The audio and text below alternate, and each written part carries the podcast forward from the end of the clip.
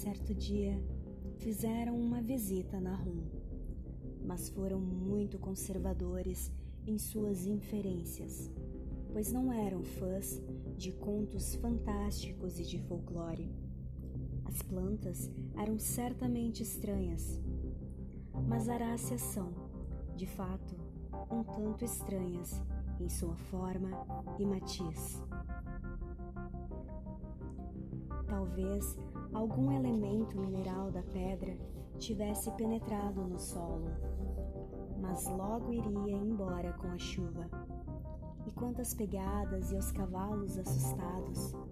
Claro que aquilo era mero boato local, típico do que se suscita quando fenômeno como aerólito acontece. Não havia nada que homens sérios pudessem fazer em casos de futricas absurdas, pois supersticiosos dizem e acreditam em tudo. E assim, durante todos aqueles dias estranhos, os estudiosos mantiveram-se afastados, desdenhosos.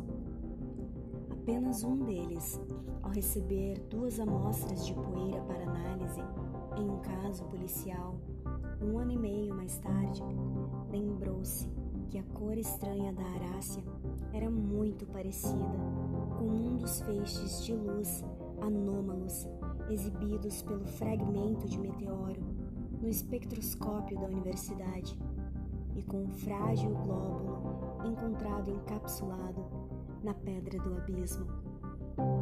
A princípio, as amostras em análise apresentam os mesmos feixes estranhos. Mais tarde, perdendo a propriedade.